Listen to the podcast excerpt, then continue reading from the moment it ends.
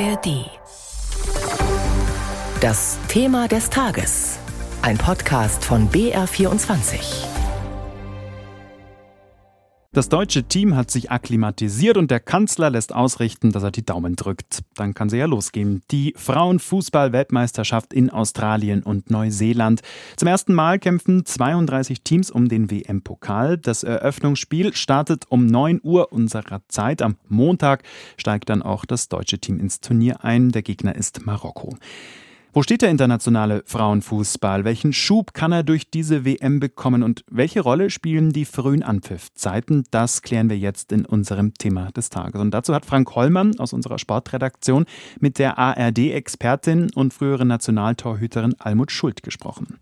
Diese Weltmeisterschaft beginnt mit den Auftritten der beiden Co-Gastgeberinnen. Zunächst Neuseeland gegen Norwegen in Auckland und dann Australien gegen Irland in Sydney. Eine WM also in zwei Ländern und eine Weltmeisterschaft erstmals mit 32 Teams auch bei den Frauen. Almut Schuld, ist der internationale Frauenfußball schon so weit, dass 32 Mannschaften WM-Niveau haben? Ja, eine sehr gute Frage. Die Frage werden wir erst hinterher beantworten können. Also ich habe sie mir auch gestellt, gerade wenn man auch so manche Mannschaft liest, vom Namen her, ob es jetzt die Philippinen, Haiti oder so sind, kommt man ins Zweifeln im Frauenbereich. Aber die Vorbereitungsergebnisse äh, waren gar nicht so schlecht von den Spielen her und ich bin sehr gespannt darauf. Und man muss auch sagen, dass in den letzten vier Jahren unglaublich viel passiert ist. Ja, wenn man sich die Vorbereitung der deutschen Frauen beispielsweise anschaut, zwei Heimtestspiele gegen Vietnam und gegen Sambia, klingt jetzt auch nicht nach dem obersten Regal im Frauenfußball und trotzdem hat sich die deutsche Mannschaft da sehr, sehr schwer getan, gegen Sambia sogar verloren. Also wo steht denn das deutsche Team aus Ihrer Sicht? Ja, die Ergebnisse sind nicht zufriedenstellend gewesen. Man kann immer noch damit argumentieren, dass es die Vorbereitungsphase war und dass man da noch nicht bei 100 Prozent ist. Aber der Anspruch ist dann doch anders gesetzt. Es ist besser, jemanden in der Vorbereitung zu unterschätzen als bei einem Turnier. Und ich hoffe, dass sie beim Turnier ihre Leistung auf den Platz bekommen. So wie beim letzten Mal auch. Da ist ja äh, vor der Europameisterschaft im letzten Jahr auch nicht alles rund gelaufen. Und letztendlich ist das Turnier dann doch sehr, sehr gut ausgefallen. Auf diese EM kommen wir gleich nochmal zurück. Nochmal zur WM bei der letzten 2019 in Frankreich. Da waren Sie noch die deutsche Stammtorfrau. Was hat sich seitdem im internationalen Frauenfußball denn konkret getan? Sie haben gerade schon von einem großen Leistungssprung gesprochen.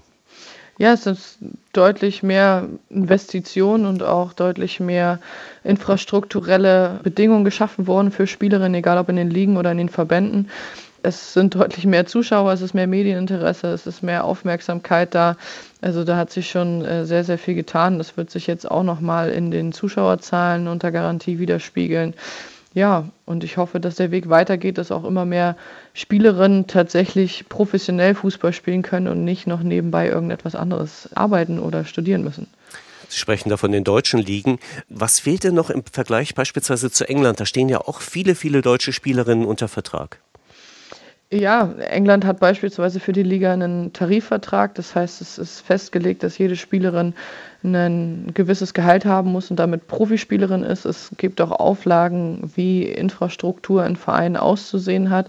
Und da sind wir in Deutschland noch weit von entfernt. Es ist auf der einen Seite gut, wenn es Vereinen selbst überlassen ist, wenn sie selbst die Motivation haben, daran jedes Jahr etwas zu verbessern. Aber auf der anderen Seite sind genau manchmal solche Auflagen gut, um einen gewissen Standard zu etablieren.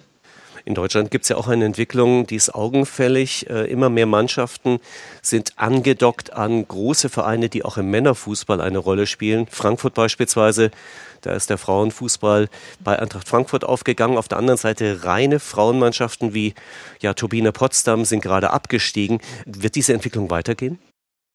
Ja, es sieht momentan danach aus. Es liegt aber auch daran, dass Turbine Potsdam genauso wie der erste FFC Frankfurt, die lange Zeit weit führend waren, teilweise schlechte Entscheidungen getroffen haben, vielleicht auch nicht den Mut hatten zu investieren oder auch in falsche Dinge investiert haben im Hintergrund. Und das fällt Männer-Lizenzvereinen deutlich einfacher, weil da ein größerer Betrag an Investitionsvolumen und an Geld vorhanden ist, da tun dann mal Fehlentscheidungen nicht ganz so doll weh und die Infrastruktur ist einfach auch schon gegeben, die man nicht selbst aufbauen muss als Frauenverein. Aber man sieht, dass die SGS Essen sich sehr stabil hält und ich würde mir auch wünschen, dass so ein Traditionsverein im Frauenbereich dann auch in der Liga bleibt und vielleicht ähm, ja, als Ausbildungsverein sich weiter einen Namen macht.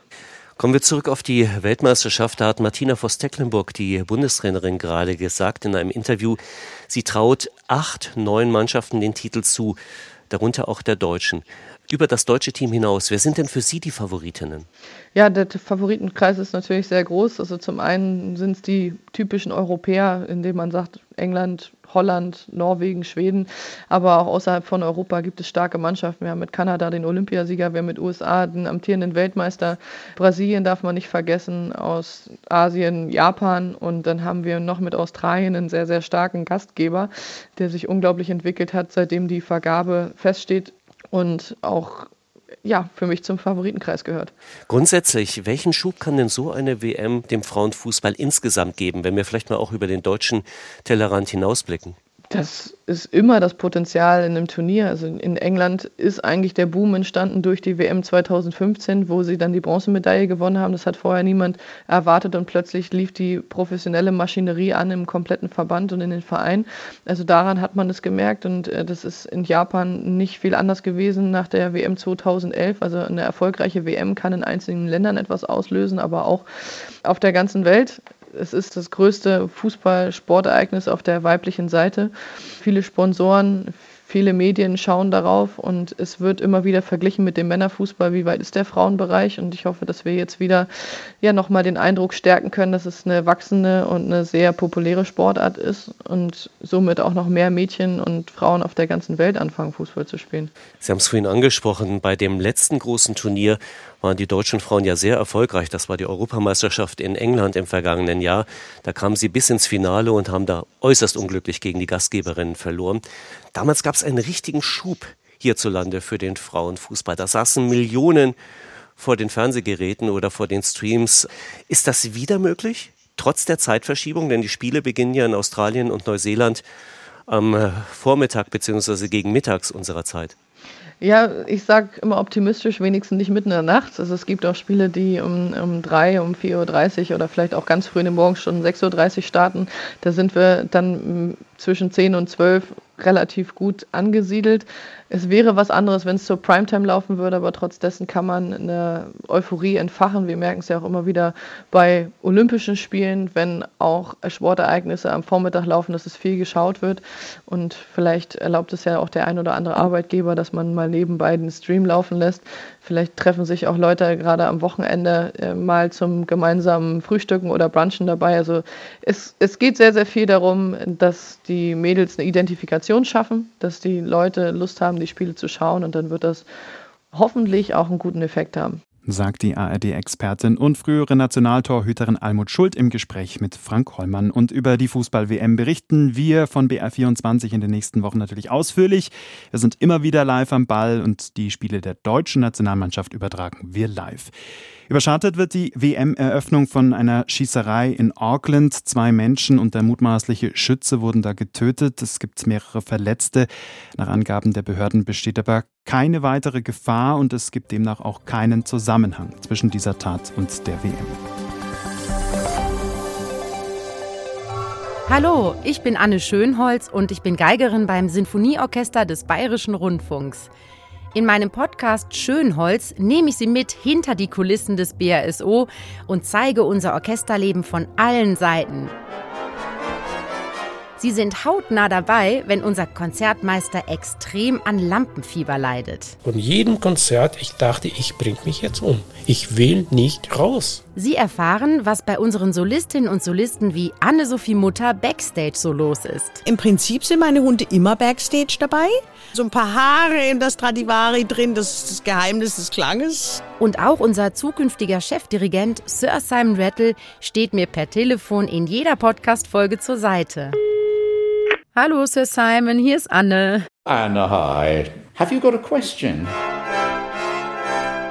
Schönholz, der Orchester-Podcast des BRSO. Jeden Dienstag in der ARD-Audiothek und überall sonst, wo es Podcasts gibt.